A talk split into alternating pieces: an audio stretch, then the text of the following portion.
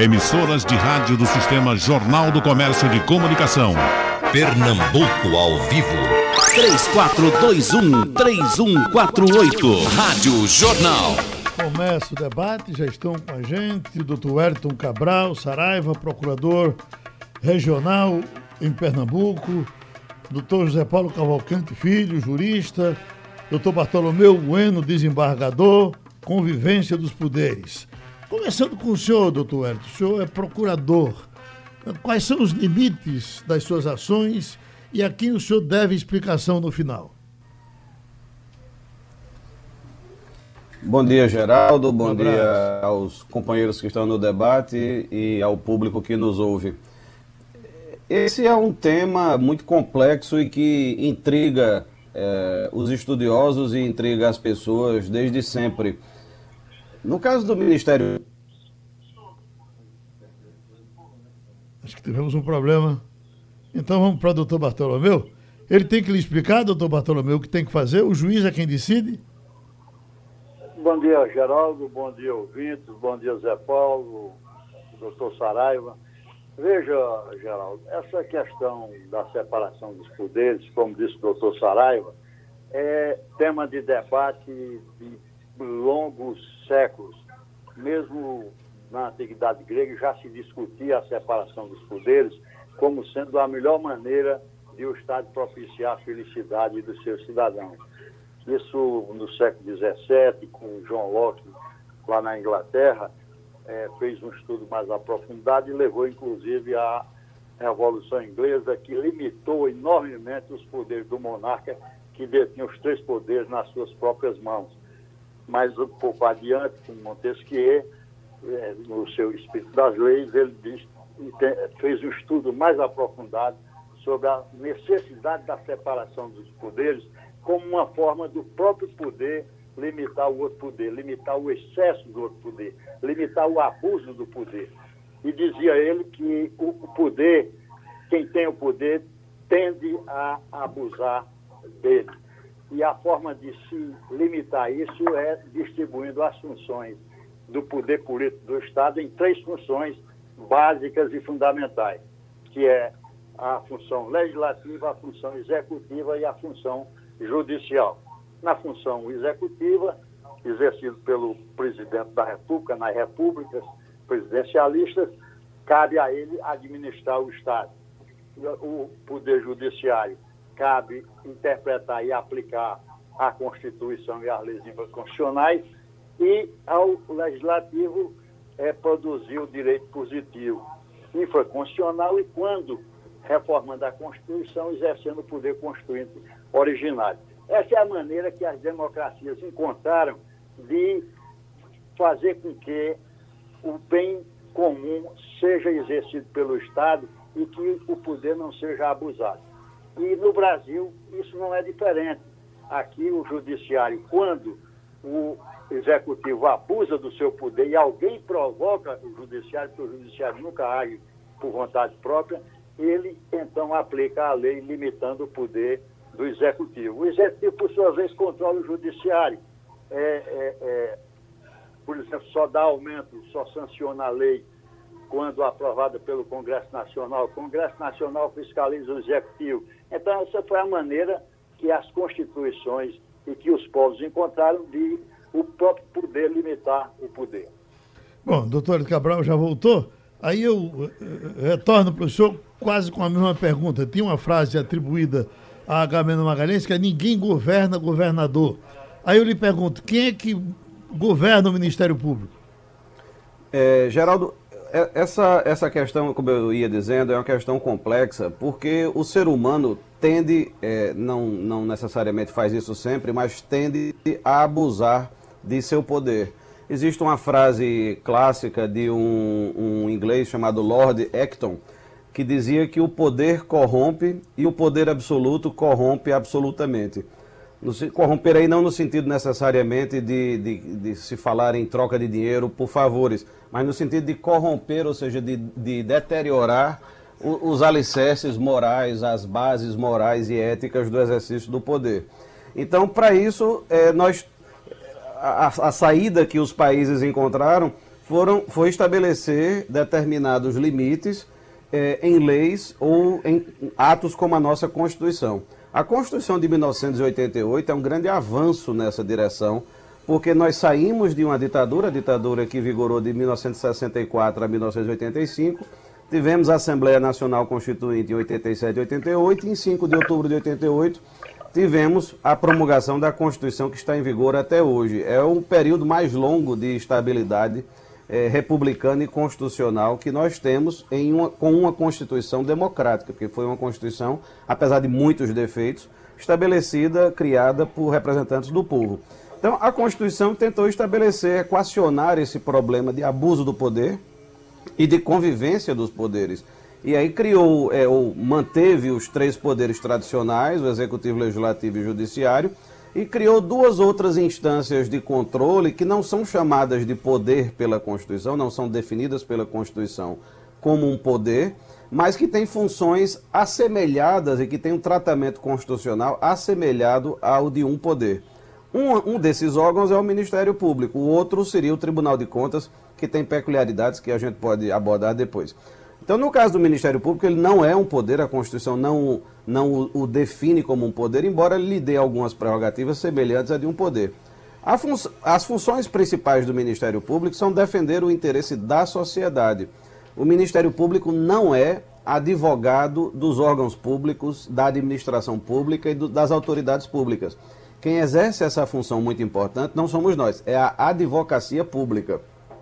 O Ministério Público busca defender o interesse da sociedade, ou seja, da coletividade. E muitas vezes, ao fazer isso, se choca, é, conflita com o interesse da administração pública. Então, diante da frase do, do ex-governador Agamenon Magalhães, de que ninguém governa o governador, ele tinha razão, porque governar propriamente ninguém governa. Mas isso não significa que o governador não esteja sujeito a controles. Na verdade, todas as autoridades públicas estão sujeitas a controles recíprocos. É, o, como disse o desembargador Bartolomeu, os poderes procuram se controlar uns aos outros, interagir uns com os outros. É o que se chama de mecanismo de freios e contrapesos.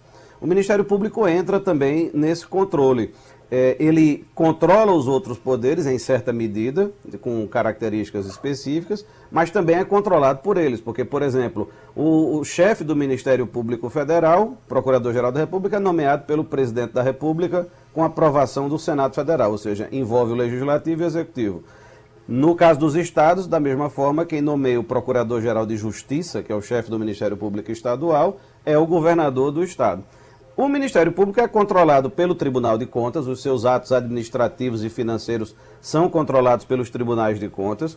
É, é controlado pelo Legislativo, por essa participação, por exemplo, na nomeação do Procurador-Geral, mas também na aprovação das leis que é, disciplinam, que controlam a forma de funcionamento do Ministério Público. O orçamento do Ministério Público é controlado pelo Poder Legislativo, é aprovado pelo Legislativo e sancionado pelo chefe do Executivo. É, e existe um controle interno, do ponto de vista disciplinar, do Ministério Público, por, parte das, das corregedorias de cada Ministério Público, e existe uma, um controle nacional realizado pelo Conselho Nacional do Ministério Público, que é um órgão de controle externo, que tem participação de advogados, de juízes, de representantes do Legislativo. E, e, um dado muito importante: frequentemente a gente ouve críticas dizendo, ah, o promotor de justiça cometeu uma arbitrariedade, ou então o procurador da República cometeu um, um erro, uma arbitrariedade. É importante lembrar que todas as medidas que o Ministério Público toma que podem atingir os direitos fundamentais de um cidadão é, ou de uma cidadã são necessariamente submetidas a controle do Judiciário. Então há um controle recíproco e simultâneo dos atos do Ministério Público. Um promotor, um membro do Ministério Público não pode prender ninguém, por exemplo. Às vezes a gente ouve dizer, o promotor prendeu alguém. O promotor não prende ninguém, a não ser em flagrante. Em flagrante, qualquer pessoa pode prender outra. Mas fora de flagrante, o, o Ministério Público só consegue a prisão de alguém se requerer ao Poder Judiciário, se apresentar provas para isso e se o Judiciário concordar. E mesmo assim, a pessoa atingida tem os recursos e as ações para se defender. Então, existe uma, um mecanismo complexo é, que, a meu ver, é, é satisfatório para o controle recíproco dos órgãos públicos, embora, como nós todos somos humanos e falhos, às vezes esses controles falham. Quando o presidente Bolsonaro, por ter tido mais de 50 milhões de votos, eh, entende que tem acesso a tudo e toda informação, ele pode tomar conhecimento, inclusive, de inquéritos da Polícia Federal. Ele está certo nisso? Ele está errado. O presidente Jair Bolsonaro, como todos os presidentes que foram eleitos democraticamente, foram eleitos presidentes da República. Eles não foram eleitos monarcas absolutos, ou seja, não foram eleitos ditadores, nem foram eleitos soberanos do país é, sem controle legal. Ou seja, tudo que o poder faz, tudo que uma autoridade faz, tem que ser autorizado pela legislação. É, é, existe uma lógica diferente para as autoridades públicas em relação às pessoas comuns, às pessoas, aos cidadãos comuns. Os cidadãos comuns podem fazer tudo aquilo que a lei não proíbe. Então, se uma lei não proíbe algo, qualquer pessoa pode realizar aquela conduta. No caso dos, dos, das autoridades, dos servidores públicos em geral, das, dos agentes políticos e dos agentes públicos em geral, eles só podem fazer aquilo que está previsto na lei. Se não estiver previsto explicitamente, expressamente, pelo menos eles têm que agir de acordo com finalidades previstas na lei e de acordo com a competência que a lei dá a essas pessoas. Ou seja, a lei tem que dizer: o presidente da República pode fazer isto isto e isto. No caso dos relatórios de inteligência que você mencionou, eu até fiz uma publicação no meu Instagram, se alguém tiver interesse, pode ver lá com um pouco mais de detalhe. O Instagram é professor Wellington Saraiva, é que explica exatamente esse tema.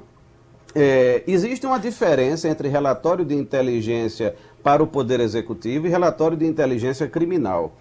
É, é, e aí é, é, é nessa, no, no, desconhecimento dessa diferença que existe grande parte da confusão que as pessoas estão fazendo e até o presidente da República parece que está fazendo também.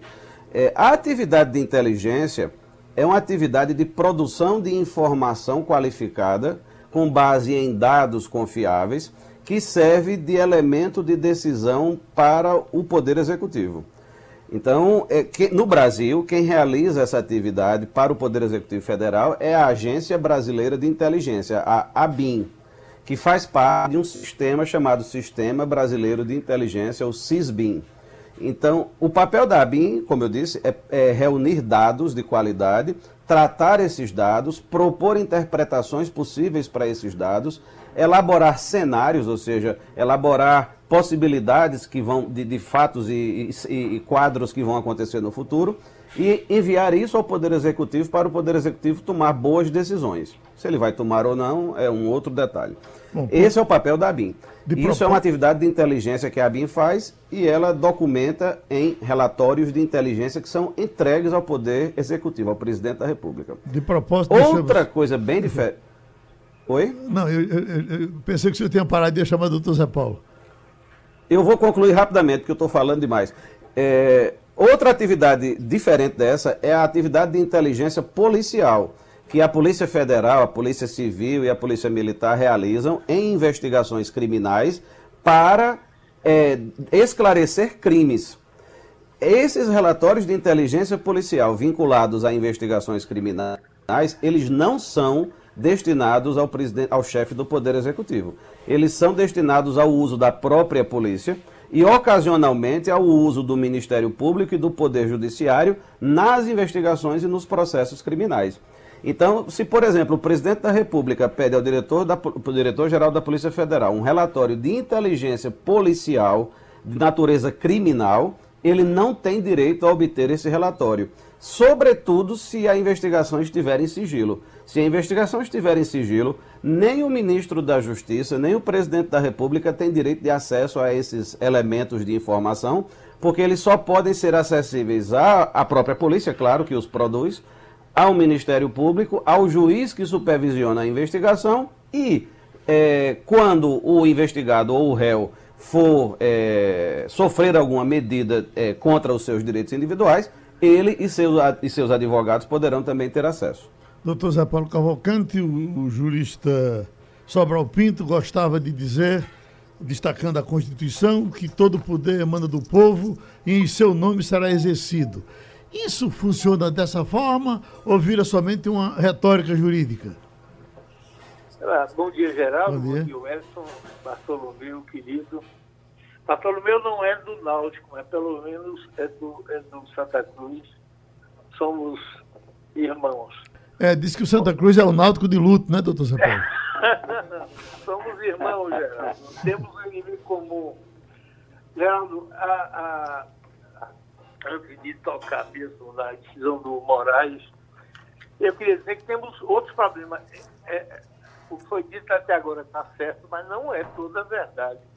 Há certos vícios que a gente não conseguiu resolver.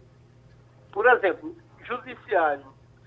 Há, uma regra na Constituição segundo qual o maior salário no serviço público é o do ministro Supremo, que é 39 mil e poucos reais.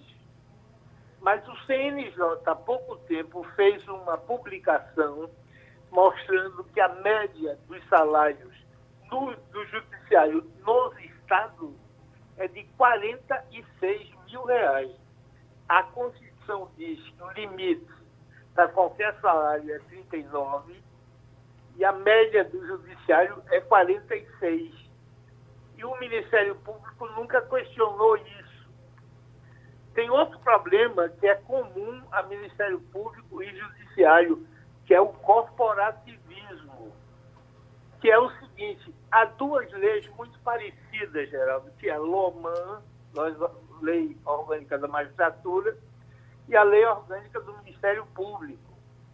Quando qualquer um de nós sofre uma denúncia, ela é pública, porque a democracia sugere que ela é melhor construída dentro de um ambiente de, de luz, de liberdade de informação. Mas quando você faz uma denúncia contra um juiz ou contra um membro do Ministério Público, ela é secreta segredo de justiça. Secreta aqui é uma palavra que o ouvinte entende mais. Os processos contra um cidadão comum, contra um determinado cidadão comum do povo, correm todos ah, de maneira aberta, porque nós devemos conhecer. Os processos contra membros do Ministério Público e contra juiz correm em segredo, são secretos. E a aplicação de penalidade, que é pública para qualquer um de nós, quando se trata de juiz ou Ministério Público, é, é secreta também. Então você não sabe que o juiz ou membro do Ministério Público nem foi denunciado, nem foi processado, nem foi punido, porque tudo corre em segredo. Então, a, a, o aprimoramento da democracia vai nos levar, Geraldo, não apenas à limitação do poder, mas à quebra dessas, desses padrões corporativos que fazem com que as instituições mais nobres, que são aquelas é, é, que têm como missão cumprir a lei, elas são protegidas por, por lei, leis votadas pelo Congresso Nacional, sancionadas pelo presidente, mas que são inaceitáveis do ponto de vista democrático. Como é que Ministério Público ou juiz acusado de corrupção, essa denúncia não é pública? Como é que o processo corre em segredo de justiça dentro das corporações como é que a pena aplicada é, corre em segredo, salvo a pena maior, maior, que é a de aposentadoria compulsória, em que o sujeito vai para casa sem nenhuma diminuição dos seus proventos no momento. De forma que, quando a gente começar a discutir os padrões da democracia, seria bom que essas regras valessem para todo mundo o em cima de nós, do povo, devia valer para o Ministério Público e para juízes. Agora, queria ir para a, a questão central, não queria deixar de falar, que foi a decisão do ministro Alexandre Moraes em relação à, à vedação de, de que o, o membro do, do o, o, o amiguinho lá do, presidente fosse para a Polícia Federal. Em primeiro lugar, essa decisão não é do Supremo. Essa é uma coisa que a gente deve rever. O Supremo americano julga 80 casos por ano, por lei. 80. Não é nem 79 nem 81, só pode ser 80. A França julgou ano passado 80. A Inglaterra, 82. A Alemanha, 90. Aqui, a regra é o juiz decidirem monocraticamente. Última estatística disponível, o ministro Fachin julgou sozinho no último ano 8.820 casos, decisões monocráticas. Isso não é o Supremo decidindo, isso é um ministro do Supremo. Então não há um Supremo, quando é decisão monocrática, há 11. Já há um movimento geral no Supremo e, e destaco manifestação de dois ministros, ministro Barroso e ministro Marco Aurélio, que diz que essas decisões não devem ser monocráticas. Vai para o plenário virtual e a decisão tem que ser do colegiado em até 40, em 48 horas. Aí sim seria uma decisão do Supremo. Então, e essa decisão do, do ministro Alexandre Moraes é insustentável do ponto de vista técnico. Eu estou à vontade, Geraldo, porque quem decidiu um caso semelhante a esse foi o ministro Gilmar, que é um velho amigo, e eu escrevi um longo texto para ele dizendo você está errado. Você não pode impedir o ministro, o presidente, de exercer um ato de administração. Há limites, há limites. Qual é o limite? O sujeito é condenado por corrupção, é processado por corrupção. Então, isso é um crime que inabilita para exercício da função pública. Nesses casos, até concedo que o Supremo possa impedir a nomeação e a posse. Mas você desconfiar que o sujeito possa aplicar alguma coisa, do mesmo jeito que a decisão monocrática de Gilmar contra o PT foi errada, essa decisão de Alexandre também foi errada. Ele jamais podia, sem um dado concreto, a suspeita, você invade a competência do Executivo e impede que o Executivo pratique um ato de administração normal, isso é um escândalo. De forma que, e não, ah, mas foi o Supremo. Não, não foi o Supremo, não. Foi um ministro do Supremo e não é a mesma coisa.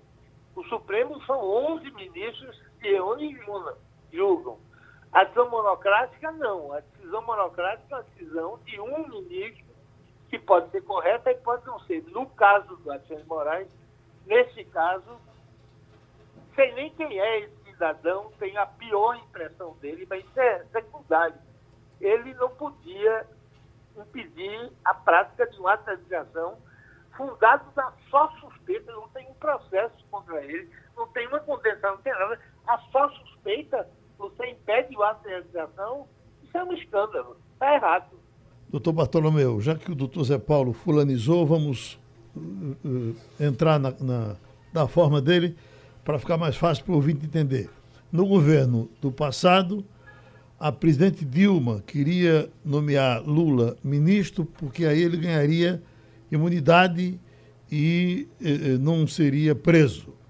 No governo presente, o presidente Bolsonaro queria nomear um homem para a Polícia Federal que talvez tivesse com ele, vamos dizer, um, um compradrio melhor, um entendimento melhor, dava para se pensar que ele quisesse tomar conhecimento das coisas que, que se passavam pela Polícia Federal, de processos que poderiam prejudicá-lo ou prejudicar alguém da família. Aí veio a decisão para que o, o, presidente Bolsonaro não pudesse fazer essa nomeação. Os dois ministros erraram? Veja, Geraldo, eu, eu não posso, como juiz, eu analisar a decisão de um outro juiz ou de um processo que esteja em curso. Mas posso falar em tese. Em tese, me parece que um poder não pode impedir que o membro de um outro poder exerça uma atividade que lhe é própria, como o presidente da República é, nomear os seus auxiliares. A Constituição diz que a presidência da República é exercida pelo presidente da República e seus ministros auxiliares, e alguns cargos específicos que também é de livre nomeação do presidente. De modo que, se não há nenhum motivo concreto, se não há uma condenação, como disse doutor José Paulo Cavalcante, se não há uma perda do direito político, se não há um impedimento é, através de uma sentença para que essa pessoa possa exercer um cargo público, nada justifica que o presidente da República seja impedido de nomear o diretor da Polícia Federal. Agora, se ao depois ficar demonstrado de que o presidente está de forma é, pessoal, utilizando este diretor-geral para obter informações reservadas sobre processos de investigação, notadamente envolvendo sua família, aí ele responde é, criminalmente por, por isso ou pelo crime de responsabilidade que levaria ao impeachment, ou o julgamento pelo crime comum, desde que autorizado pelo Congresso Nacional, ou, ou através do, do, do, crime de responsabilidade, quando é, a Câmara, admitindo a instauração do processo, será encaminhada ao Senado, que sob a presidência, sob a presidência do presidente do Supremo Tribunal Federal, será feito o julgamento do impedimento, ou como se diz é, na linguagem inglesa, o impeachment. Mas não há nada que justifique. Eu fui contra quando, é, é, na época, se impediu a presidente Dilma de nomear o ministro Lula da, na, para a Casa Civil, ao argumento de que ele estava fazendo aquilo para poder ter o foro privilegiado do Supremo Tribunal Federal. Ora, como se o Supremo Tribunal Federal pudesse julgar pior do que o Moro lá no Paraná ou porque ele queria ter imunidade. Ele não teria imunidade, ele apenas derrocaria o foro privilegiado, como se chama popularmente, que é a prerrogativa de foro. Mas eu fui contra. Como fui contra depois, quando se impediu o Michel Temer de nomear a deputada Brasil, filha do Roberto Jefferson, é, ministra do Trabalho, ao argumento de que ela tinha sofrido uma reclamatória trabalhista e por isso ela não podia ser é ministra do Trabalho. Isso é um absurdo. Se depois se comprovasse de que ela era contra os trabalhadores, de que ela não estava exercendo corretamente o, o, o, o, Ministério, ou estaria usando o Ministério para não pagar uma dívida trabalhista, aí sim ela poderia ser afastada e até responder criminalmente. De modo que, nesse aspecto, eu estou de inteiro acordo com o doutor José Paulo Cavalcante. Há um excesso do, do Poder Judicial quando faz essa invasão indébita no executivo. É evidente que o Poder Judiciário pode e deve intervir para limitar o poder do, do executivo quando ele estiver exacerbando, quando ele estiver agindo arbitrariamente, mas não nesse caso específico. Doutor Herto Saraiva, o que diz o Ministério Público nessa situação? Para quem está de fora vendo, observa-se que os ministros tomaram uma decisão preventiva porque na cabeça de todos nós, a gente mais ou menos estava pensando qual era o objetivo daquele, daquele mandatário. E o Ministério Público pode. Eh, que, que ação tem nessa situação? É, Geraldo, antes de responder sua pergunta, eu queria rapidamente fazer um, uma observação sobre o que o, o, o caro deputado, é, advogado Zé Paulo Cavalcante Filho mencionou antes, sobre a responsabilização dos membros do Ministério Público e do Judiciário. É, ele, tem, ele está equivocado ao afirmar que todas as apurações administrativas e todas as ações judiciais contra o Ministério Público e o Judiciário são sigilosas. Isso não é mais assim. Isso já foi, mas hoje não é mais. Justiça e no Conselho Nacional do Ministério Público, por exemplo, muitas é, apurações administrativas disciplinares contra membros do Judiciário e do Ministério Público respectivamente, é, são públicas. Agora, eu dou só um exemplo muito conhecido das pessoas. É, a imprensa tem, divulgou várias vezes as apurações administrativas feitas contra o procurador da República, Deltan Dallagnol, porque teria cometido erros e, e abusos é, no curso da Operação Lava Jato e toda a imprensa sabe da existência dessas investigações e os advogados têm acesso e as pessoas têm acesso até às decisões e aos julgamentos dessas apurações administrativas. Na esfera é, judicial, também, é, nem todos os processos contra os membros do Judiciário e do Ministério Público são sigilosos. Muitos deles são é, públicos e, mesmo quando eles são sigilosos, a Constituição estabelece no artigo 93 que os julgamentos desses processos é, judiciais contra o Judiciário, contra o Ministério Público, são públicos. É, a imprensa também divulga de vez em quando é, julgamentos de membros do, do, Ministério Público e do Judiciário que são punidos por abusos. Por exemplo, recentemente foi largamente divulgado o caso de desembargadores do Tribunal de Justiça da Bahia que estariam fazendo parte de um esquema de corrupção. alguns deles foram afastados e houve até pessoas presas E houve largo, é, largo, de, largo comentário da empresa sobre isso. A decisão do ministro do STJ que determinou esses essas afastamentos e prisões também foi divulgada. É, e o julgamento final também será divulgado. Um outro dado que, que, eu, é, que na minha opinião, o advogado José Paulo Cavalcante é, está equivocado é sobre a punição máxima dos membros do Ministério Público. A aposentadoria compulsória é a punição máxima na esfera disciplinar. E ela não garante vencimentos é, integrais ao, ao membro que é punido. Os vencimentos são proporcionais ao tempo de serviço. Quando eu fui conselheiro do CNJ, houve, nós tivemos, participei de alguns julgamentos de juízes que foram aposentados compulsoriamente, que tinham pouco tempo de serviço e eles foram passaram a receber somente o, o, o vencimento proporcional àquele tempo que eles tinham. Os, os vencimentos não são integrais. É, e mesmo assim, repito, essa punição máxima é a punição máxima na esfera disciplinar. Quando membros do Ministério Público e do Judiciário são processados na esfera judicial e são punidos, eles podem perder o cargo e aí não recebem nada mais. E se estiverem aposentados, podem perder a aposentadoria e também não vão receber nada mais. Então, a, a, a lenda de que os membros do MP e do Judiciário podem sofrer a punição máxima de aposentadoria compulsória com vencimentos integrais não passa de uma lenda, é um equívoco é, pelas razões que eu já expliquei.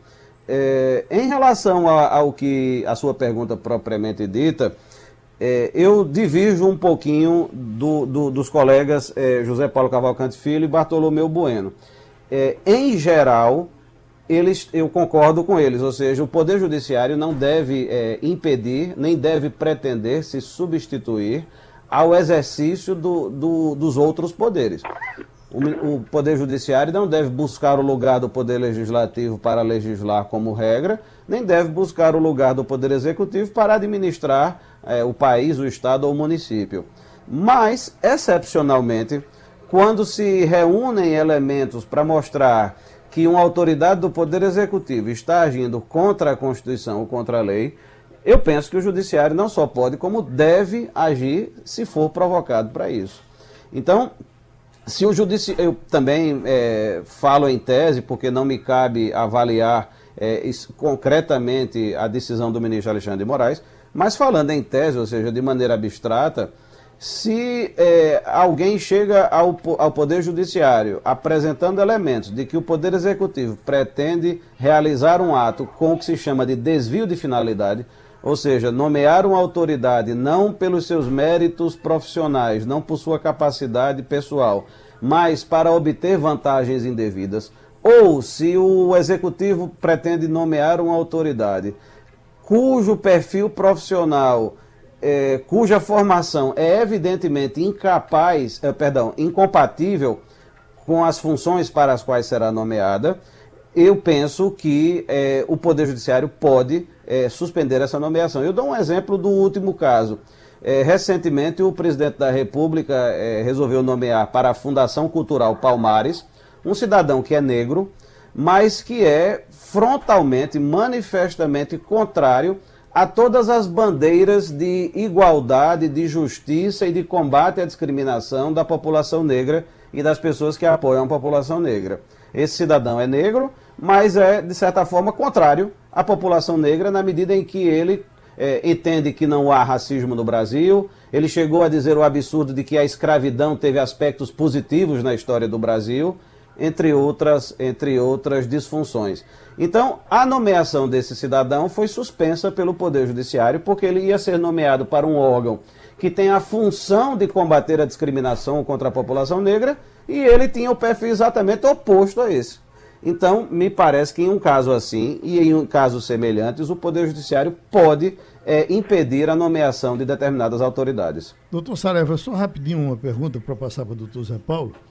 É, em cima dessa, desse pensamento do doutor, do ministro Marco Aurélio Melo, que já tem, pelo que o doutor Zé Paulo disse também, o acompanhamento de Barroso, de que as decisões, é, é, essas monocráticas, em alguns casos, elas não poderiam acontecer. Não é uma agressão aí à, à fumaça do bom direito? Essa é uma questão também muito complexa, é. A sua pergunta é excelente. É, de fato, o, eu concordo com o doutor José Paulo Cavalcante quando ele disse que o Supremo Tribunal Federal é, está afogado em um mar de processos. Ele não disse dessa forma, mas me parece que a ideia que ele é, transmitiu era essa. O Supremo Tribunal Federal, hoje, na minha concepção, é um tribunal funcionalmente inviável. Ou seja, ele não consegue funcionar adequadamente por conta do excesso de processos que ele recebe. Eu não estou fazendo aqui nenhum julgamento sobre a, a, a, qualificação, nem sobre o perfil ético dos ministros do Supremo. Eu estou falando do ponto de vista do funcionamento do tribunal. Ele recebe uma quantidade inviável de processos que nenhum tribunal do mundo consegue administrar. O doutor Zé Paulo mencionou o exemplo de outras cortes supremas do mundo que recebem é, menos de 100 processos por ano. E o Supremo Tribunal Federal recebe dezenas de milhares de processos por ano.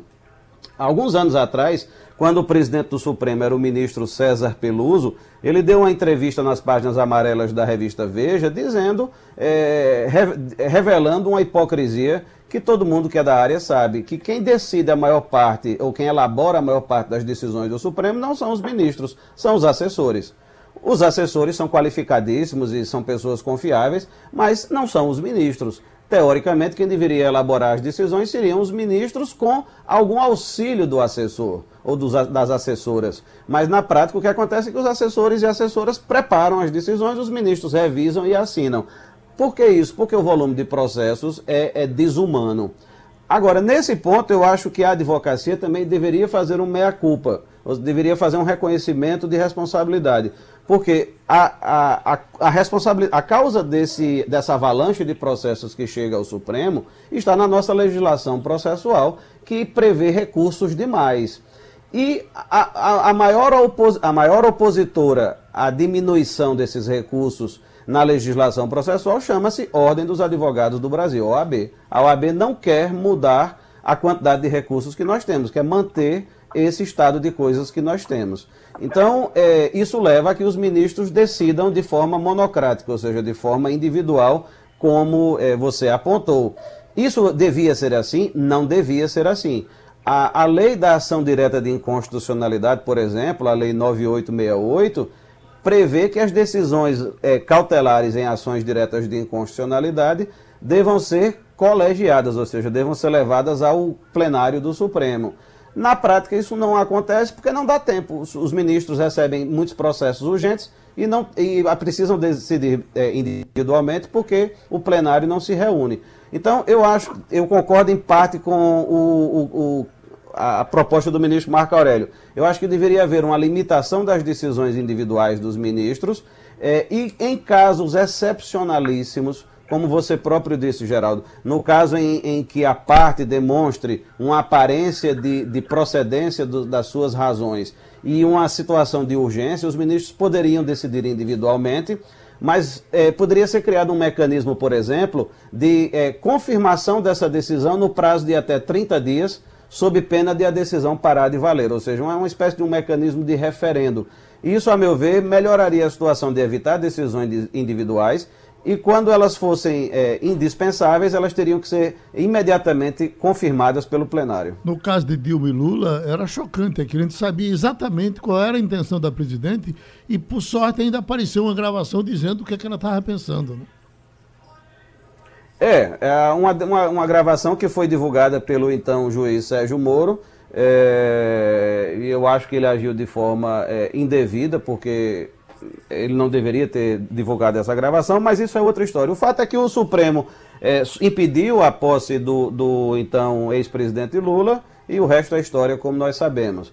É, mas, volto a dizer, abstratamente, eu penso que em situações nas quais existem elementos para demonstrar um desvio de finalidade, um abuso de poder, a, a, a nomeação pode ser suspensa. No caso específico do ex-presidente Lula, é, eu, concordo, eu tendo a concordar mais com o desembargador Bartolomeu, porque o, o, presidente Lula, naquela época, se fosse nomeado ministro, não ia ficar com imunidade judicial. Os seus atos poderiam ser julgados é, da mesma forma que seriam se ele não fosse ministro. É, então, não acho que ali o Supremo agiu da melhor forma. Chegamos ao bloco. Um pedido para o doutor Zé Paulo, se não atrapalhar o seu raciocínio, doutor Zé Paulo, dê uma passadinha também no Poder Legislativo, que não foi citado até agora em nosso debate. Fique à vontade. Pronto. Geraldo, vamos começar com o doutor Bartolomeu. O, o, eu falei em metade do, do meu e-mail que passei para Gilmar. A outra metade era o seguinte, eu, eu, eu dizia o que Bartolomeu está dizendo. Eu digo, ministro, o senhor está. O foro privilegiado não é nada. Ele vai ser examinado pelo Supremo. Ocorre que, Geraldo, o, o, neste caso específico, havia uma diferença. Os processos contra Lula, na primeira instância, estavam em via de serem julgados por Sérgio Moro. O que significa que ir para o Supremo significa perder tudo isso e julgar no Supremo. Para você ter uma ideia, o, o, o, o réu, Lula no caso, tem direito a quatro testemunhas. Como a mais de um réu dobra oito, ele apresentou 96 testemunhas para que Moro recusasse a, o que excedesse de oito e ele poder dizer que foi prejudicado. Moro resolveu ouvir as 96, ouviu as 96 num dia só. Aí eu disse ao ministro Gilmar, ministro, eu sei o que o senhor quer. O senhor não quer que todo esse processo seja pedido e vá para o Supremo, porque aí ele não seria condenado nunca. Mas se o senhor está pensando nisso, o senhor não pode proibir a nomeação de Lula ministro. Mas o senhor pode tirar, se acha que há desvio de poder de finalidade em relação ao foro privilegiado, o senhor tira o foro privilegiado. Está errado. Mas é menos grave do que impedir a nomeação. O senhor deixa que ela nomeie, mas com relação àquele ministro, você retira o furo privilegiado para permitir que ele seja, o julgamento siga na primeira instância. Ele não aceitou nenhuma dessas duas posições, isso é passado. Com relação ao Wellington, geral duas hipóteses. Ou ele ouve mal, tem um problema de ouvido, ele tem que perdoar, ouve bem, e aí, aí o equivocado é ele. Eu vou explicar novamente. A LOMAN e a lei, e a lei do orgânica do Ministério Público trata de processos disciplinares nas corporações. Nesses, as denúncias são secretas, sim. O processo ocorre de maneira secreta, sim, e a aplicação de penalidade é secreta, sim. Tem nada de equívoco aí, nada. E a pena mais grave, que é aposentadoria, o juiz sai, e o membro do Ministério Público sai com vencimento integral à época. Não quer dizer que seja o vencimento integral que ele poderia ter se seguisse a carreira até o fim. Se ele, na época, recebia 35 mil e tinha esperança de ir até 46, se aposenta com os 35 integral. Aí, aí ocorre que tem dois pontos fora dessa curva. Isso está certo, não tem equívoco nenhum. Agora, tem dois pontos fora dessa curva. Primeiro, CNJ. CNJ é órgão de controle por fora das, do controle disciplinar. Aí sim os processos são públicos. E ou quando você comete um crime e é julgado no crime, na justiça comum, aí também não é público.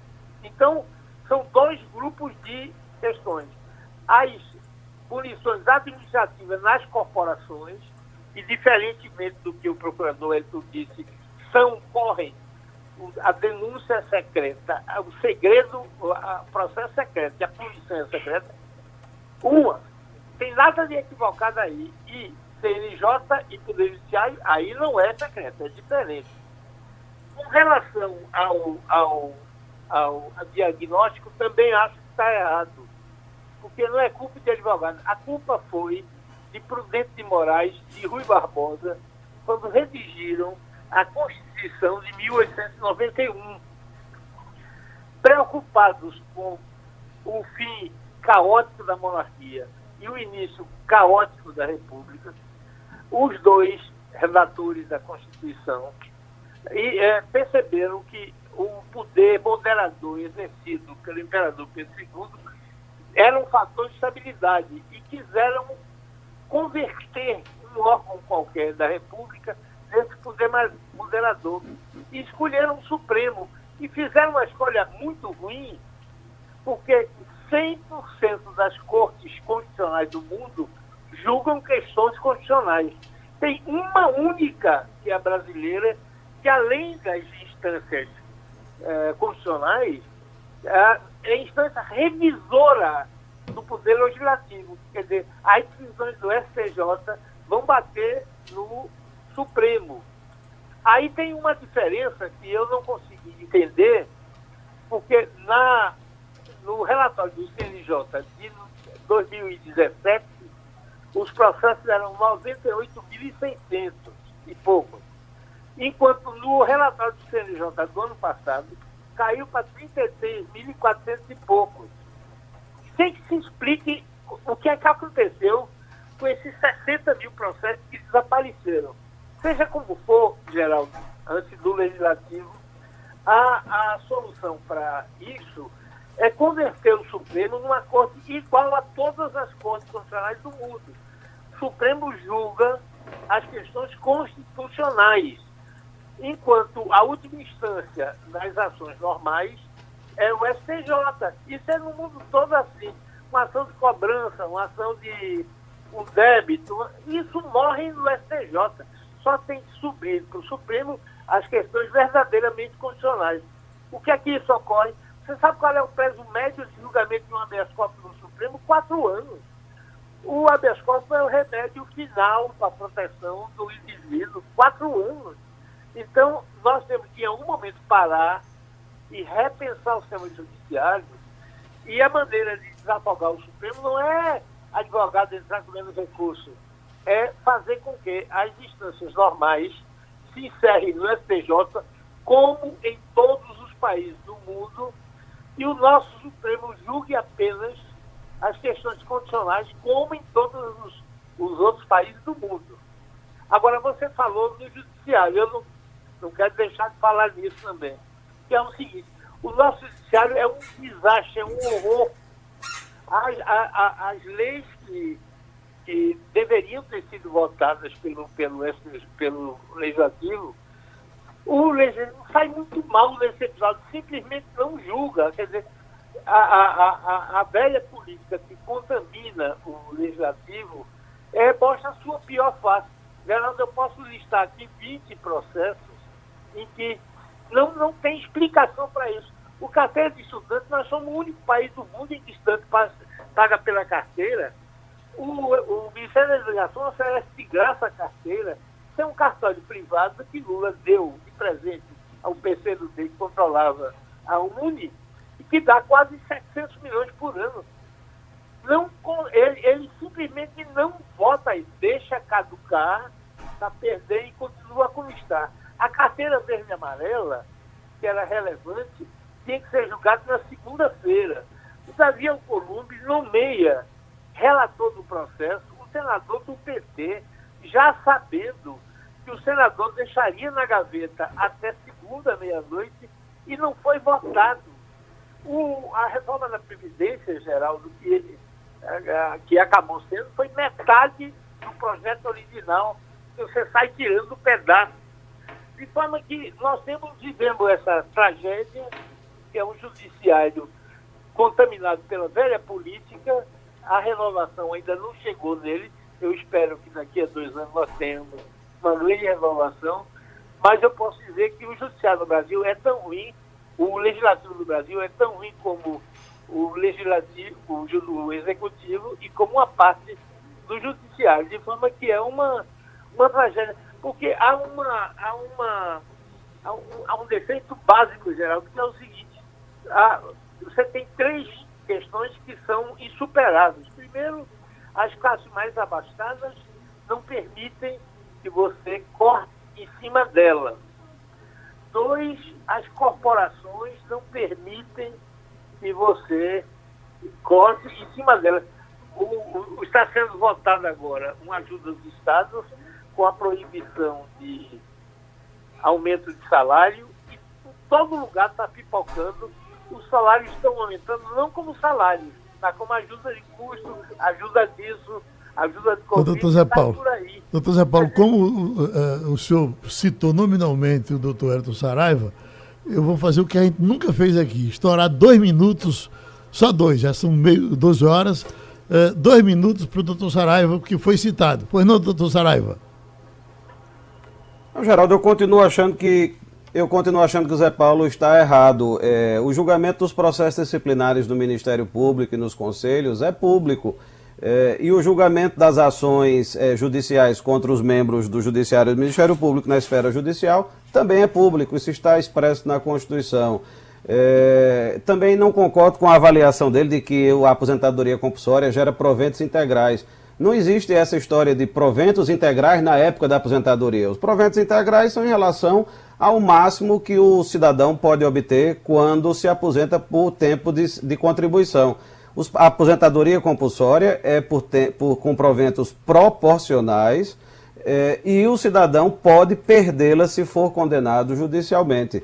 Mas eu não fiquei ofendido com a, a, a menção de Zé Paulo, não. Apenas entendi como um, uma ênfase que ele utilizou é, para defender a sua posição.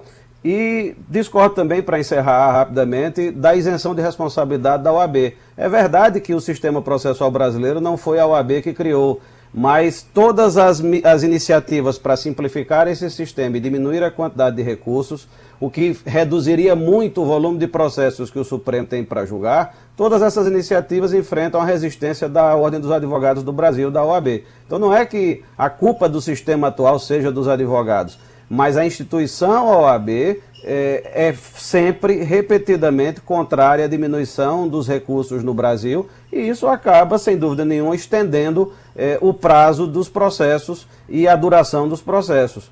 É a gente agradece isso. ao doutor Wellington Saraiva, que é procurador, agradece ao doutor Zé Paulo Cavalcante, jurista, agradece ao doutor Bartolomeu Bueno, desembargador, e o debate é repetido de madrugada.